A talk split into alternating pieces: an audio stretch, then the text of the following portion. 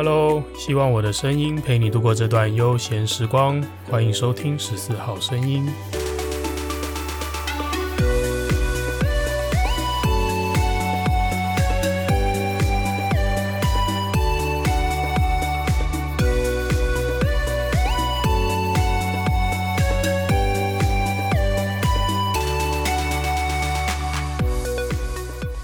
嘿，又是我，欢迎收听这一集的十四号声音。今天要来聊的一个主题叫做自残行为，听起来很沉重，对吧？在进入这个主题之前，先跟大家闲聊一下。其实说来不怕你笑啊，今天这个主题哦，我录了整整两天。那为什么会这个样子呢？其实一来是我希望能够提供给大家一些更知识面的东西，所以我就会想要去查一些。资料查一些资讯，就是关于可能医学上、身心科、精神科对这样子的行为有什么样子的一个定义，或者什么样子的呃，他们怎么看待这个行为啊？那除了这个之外，我也想要去更多的收集，诶，这个行为造成你身体上的变化，造成你心理上的变化，那些机转是怎么来的？那这样查着查着，我觉得就会陷入一个状况，我不知道。各位创作者或者听众朋友，你有没有这样子的经验？假设你要上台做个报告好了，你想要去阐述一件事情的时候，可能你会觉得我看了这个资料，其实说不定这个资料已经够了，但是你就会觉得我会不会漏掉了些什么？所以我就要看更多的资料，越看发现自己越不够，诶，这个也想补充，那个也想补充，然后做到最后发现，诶，这个东西我。东补充西补充一些，然后发现这个东西好像越来越不像我原本要讲的内容了，所以前面这两天就是这样子给它消耗掉了。一来是我自己有一些外务在忙嘛，行销管理大师的养成计划的课程，然后还有我自己要健身，我自己有其他的，本身还在上班呢，对，所以像这样子的状况。真的是对 Podcast 节目创作这件事情越来越多的挑战，越来越多的阻碍。那我觉得这个阻碍其实，嗯，不是说带知识型的内容给大家不好，而是说我自己要能够做出一些平衡了。毕竟对这个节目来说，我想很多人是把它当成一个背景音在播放，你倒也没有那么费心费神的去专注听。呃，我每一集在讲什么样子的内容，这个我是知道的，好吗？因为我自己使用 Podcast 的习惯大概也是这个样子嘛，就你手边一定会有一个事情正在做啦。Podcast 的声音就是当做你的背景音，可能不管你在开车，甚至有些人在看书的时候，他会听 Podcast。所以我想这样子吧，这个必须要从我自己这边心态做出调整，就是我的功课就不要做到像是我要去上台做报告一样了。当然有一些。真的是属于知识面的东西，还是要把它传递清楚。毕竟我不能去散播那些错误的讯息，那就不好了嘛。顶多你觉得说，诶，你这个讲的有点浅，我想要听更深入一点。那到时候如果真的有人这样子反应的话了，我再去准备更完整、更完备的内容。只要有人想听的话，我当然愿意做嘛。对，那在这之前，我必须要让自己的嗯创作的这个心理状态要是一个。平衡轻松的状态，才能像之前那种，我觉得产能惊人的时候，真的是两天一更，这个没有问题，而且我自己做的也很开心。但是居然这两天遇到了一点阻碍，我觉得跟大家分享一下这段心路历程啦。所以调整完之后，我觉得今天这一集虽然主题叫做自残行为，它可能会是一个有点沉重的主题，但是我希望能够就我的。所知所见所闻，分享给大家。那今天这个主题的灵感呢，其实来自于我出勤遇见的一个患者，他是我出勤实际看到的一个案例。虽然说，就一个救护员的角度来讲，这个案例可能没什么大不了的，但是我想要跟大家分享我在处理这个案子的时候，我的一些冒出来的心情跟想法吧。好，先听听这则故事是什么吧。这是我实际出行遇到的一个案例。这位患者是一个女孩，我不认识这个人，我当然不认识她。那我走进她的住处的时候，她昏睡到几乎不省人事哦，是她的室友报案的。早上室友还在房间，突然听到房门外面砰一声，这个室友出房门查看，发现诶，这个女孩倒在地上，然后旁边还有一滩呕吐物，而这个女生叫不醒了，还以为她怎么了，所以就报案，请了我们救护车到现场。那我们到现场之后发现，诶，这个女生她其实没有到完全昏迷，我们叫她，她是会有反应的。但是她非常非常极度的嗜睡，她嗜睡到什么程度呢？就是我们在帮她做检查的时候，她就已经睡着了。然后我们拍拍他肩膀，叫他问他什么名字，听不听得到我的声音？诶，他会醒来，他会点头，然后还可以回答你说他叫什么名字。可是回答完，他瞬间又睡着了。这个状态好像是他那种。熬了很长很长的夜没睡，然后他刚躺下去又被我们叫醒，那就会整个人呈现一个非常非常赖床的状态。但是他的血压值、血氧值，甚至我们怀疑他有没有血糖方面的问题，也会造成意识改变嘛。所以我们连血糖都测了，但是他的所有生命数值完全都正常，没有任何的异状。那除了极度的嗜睡之外，那他没有任何其他的我们特别检查到的内容。那就在我要把这个女孩从地上拉起来，让她坐到担架床上的时候，我发现她的手腕上面有几道割痕，有几道割伤。那听到这边，你可能就知道就，哇，这个女孩有一些自残的行为，可能像是割腕嘛。虽然说用什么东西割的不知道，而且这个伤口啊，它其实蛮浅的，但是很新。而且是新旧的伤痕这样子交叠在一起，有一些已经成疤了，有一些结痂，有一些甚至是那个伤口的血色还非常的鲜红，所以它并不是偶然的去做了一件事情，他可能已经呃做这件事情有一段时间了。那这个线索就让我对于这个病人的情况，他的病情的判断，我有了一个新的方向。所以这时候我就问这个女孩说，当然是要先把她叫醒了。我就问这个女孩说：“诶，你是不是有吃药？”她说：“嗯，有有吃药。”我问她是什么药？她说：“安眠药。”我问她还有别的吗？他说不知道。我昏昏沉沉的说不知道有没有吃别的。那我这时候问说：“那你到底吃了多少的药？”诶，他也说不知道。但是光凭他说吃多少不知道这件事情哦，至少我就能够判断他一定不是。没吃或者只吃了一颗，他一定吃了一颗以上，不然他应该不可能没吃说不知道，也不可能吃了一颗然后说不知道，这种很容易辨认的事情。所以他既然说不知道吧，可能要么就吃了一排，要么吃了一盒，而且还不知道一排几颗，不知道一盒几颗，大概我会这样去判断了。所以这时候就发现，诶，他的嗜睡原来是可能是属于我们在现场的猜测，就是说药物过量。那另外我也问了说，哎，那你手上这个伤痕是怎么来的？那他居然跟我说他是撞到东西，呃，没有想要去细说，可能啦，没有想要去细说他手上的这个伤到底是不是他自己造成，而且为什么造成？这种伤口你说撞到的吗？我想你就是撞到一只豪猪，你伤口也不会长到这样吧？所以。那没关系，其实光就这样子吧，已经足够我们做出一个救护员在现场需要的判断跟处置了。最后，我们是决定把这位患者送到不是最接近的医院，是有身心科、精神科处置能力的一个急救责任医院去。那到了医院，我们跟往常一样，向急诊的学姐交接她的生命真相，交接我们做到的检查。那当然也提醒了学姐说，诶，她的手上有一个这样子的伤痕，而且她吃了很多的药。把病人交给医院之后，我们当然也就离开了。这个救护案件算是到这边正式的告一段落。那其实像这样子的案例啊，对我们每天都在出勤跑救护的高级救护技术员来说，其实它是一件稀松平常的事情，既没有闹出人命，也没有危险的生命真相。那当然也不用我们使出什么多高级、多难度多高的急救技术，没有。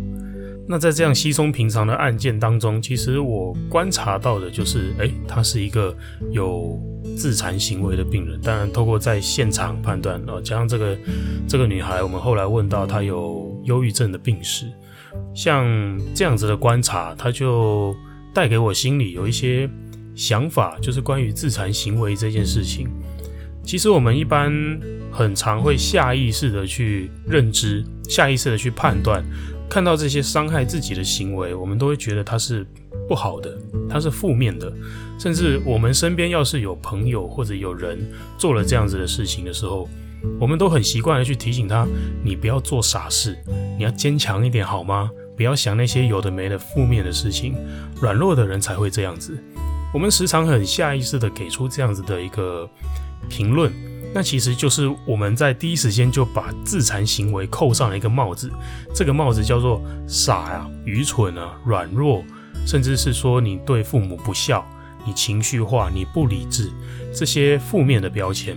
但其实我们仔细的去想一想，当我们讲出这样子的话，当我们为这样子的行为扣上一个负面标签的时候，我们真的明白事情的全貌吗？难道我们有经历过这个人他的人生吗？我们甚至连可能连倾听他的故事都还未必有做到，但是我们就已经给了这样子的评论了。那换成是当事人，他自己听了这样子的评论，他又是什么样的感觉？今天想要分享给大家一个想法，就是自残行为所留下的这些伤痕呢，它究竟是自杀不想活的痕迹，是脆弱的象征？还是说，这个自残行为留下的伤痕，它其实是一个求救的讯号，它其实是一个患者抽离自己痛苦的管道。也就是说，这并不是一个不想活的伤痕哦，可能完全相反哦，它其实是一个充满求生意志的伤痕。那为什么会这么说呢？在这边并不是企图打着呃身心灵的口号，要去毫无根据的解释一个这样子的个案和行为。下面就跟大家补充一下。一些更科学、更医学的解释，关于自残行为啊，在医学上，在精神科会怎么样的定义？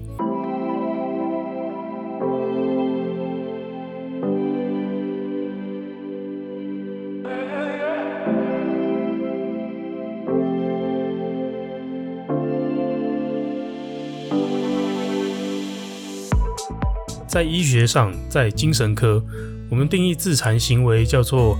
非自杀性的自我伤害，英文的简称叫做 NSSI。这个行为它其实就是一个故意而且反复造成身体的轻中度伤害的一个行为，可能是割伤啊、烧烫伤，或者用打火机烧自己，然后或者是我会去阻止伤口的愈合，比方说他只要结痂，我就把它把它这个结痂伤口破坏掉，让它伤得更严重。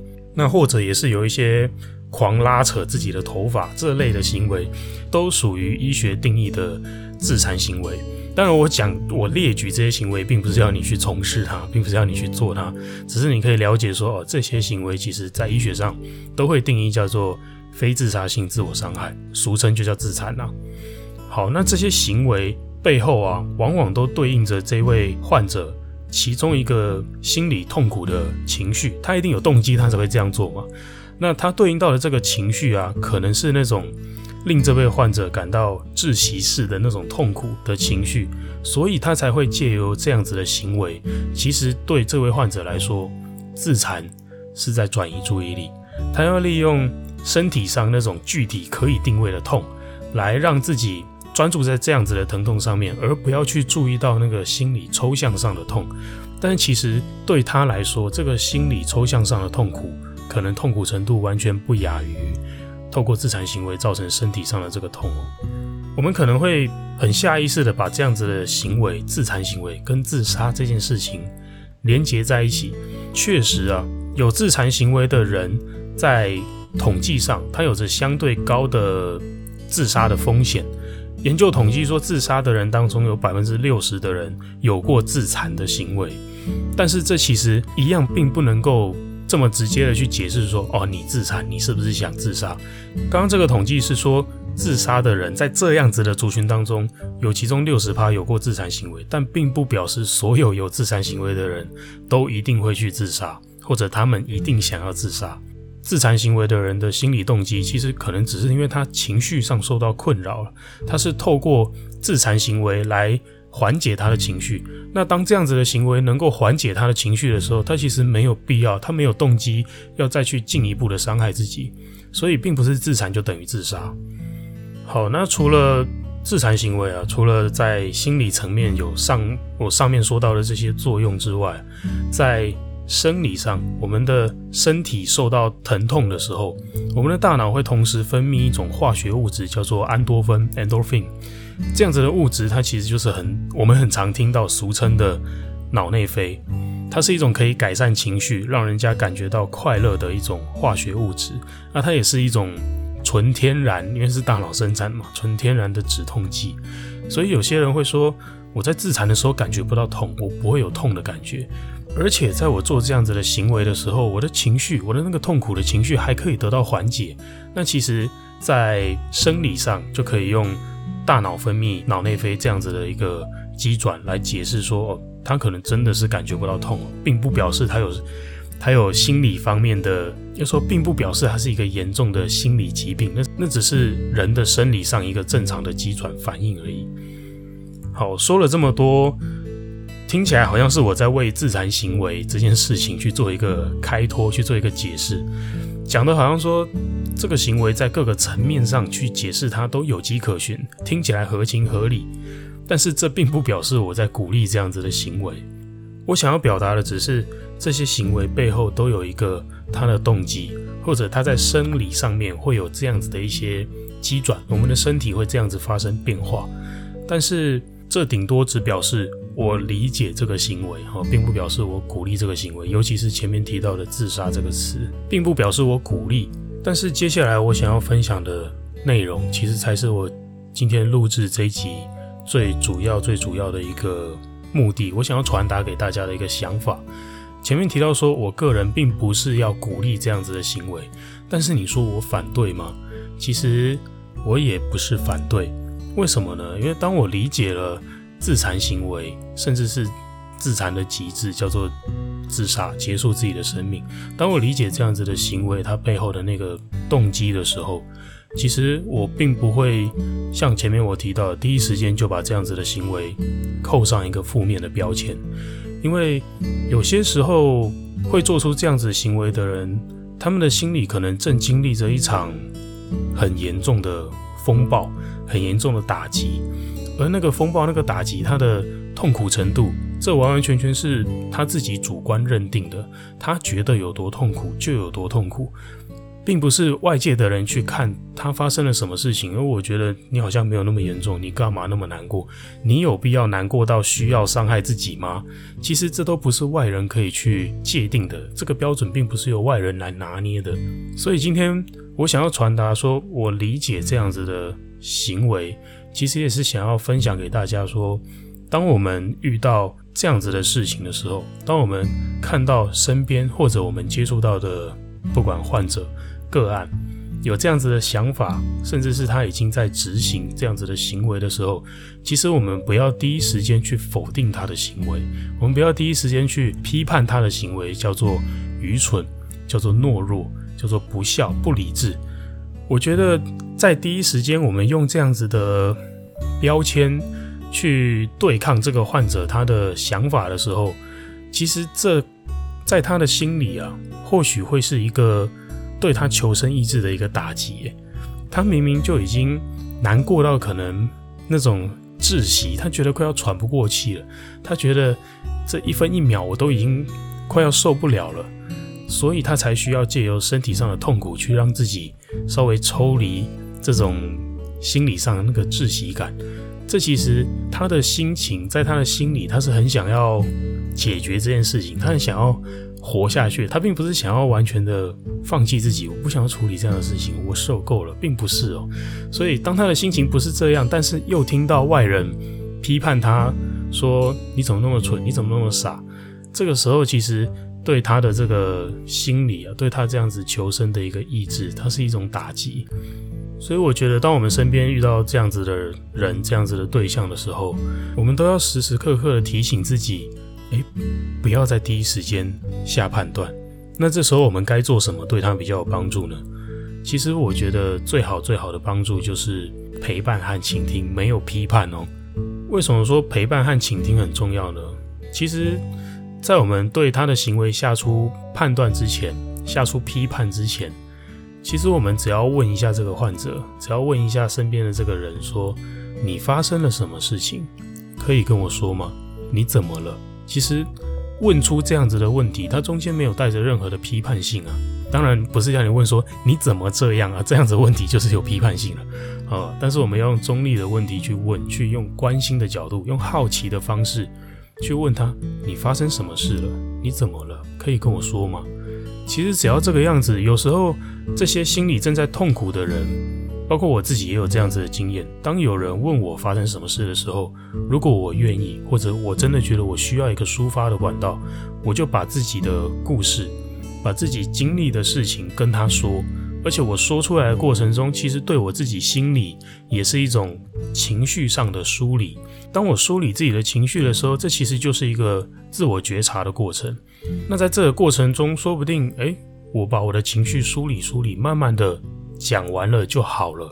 所以很多人都会觉得，就呃，我心里难过的时候，想要打电话跟人聊天，我想要有我的兄弟，有我的姐妹可以听我说说话，而我需要去抱怨，这其实并未必是一个很单纯的负能量的释放，它其实也是一种梳理自己情绪，也是一个自我觉察的管道，一个过程。所以我觉得，作为万一啦，万一我们身边真的有做了自残行为这样子的人存在，那当然我们也不是什么专业的精神科医师、身心科医师或者智商心理师。其实我们不用期待他会因为跟我讲话，他就立刻好起来。但是我可以让他的痛苦稍稍的缓解，稍稍的减低，或者是让他在经由我的陪伴，经由我的关心，得到一些力量去面对他自己心里这个难过的情绪，可能是去身心科，可能是去接受心理咨商等等的。我们不用期待这个人在自己的手上好起来，其实我们做到了，只要支持他，只要不要恶化，光是这样子，对一个陪伴者来说，就已经是做到很好很好的应对了。好吧，这就是今天。想要跟大家分享的，我透过这个救护的案例，我观察到了一个患者有自残这样子的行为，所以我去收集了一些资料，所以我去稍微统整了一下我自己心里对这样子的行为的想法，主要就是想要告诉大家，当我们身边遇到这样子的人，或者甚至不幸的，当我们自己陷入了这样子的状况的时候，诶，我们不要批判别人，也不要批判自己。我们可以透过关心和陪伴，其实就可以给出很大很大的支持了。好了，以上就是这次想跟大家分享的内容。希望我们对身边正在痛苦的人，能够用真正的温暖去包容、去关怀、支持他，理解每一个人都有自己的疗伤方法和节奏，不要让那些批判性的言论去打击到正在努力振作的人哦。如果听完今天的节目，你有任何的心情感触想要跟我分享的话，都欢迎你私讯到我的 IG 账号 Martin Chao 十四 M A R T I N C H A O 数字一四，我都会认真的看过每一则留言，并且做出回复哦。喜欢十四号声音的话，也请帮我在 Apple Podcast 上面留下五星好评，多多分享我的节目，让更多的人听见哦。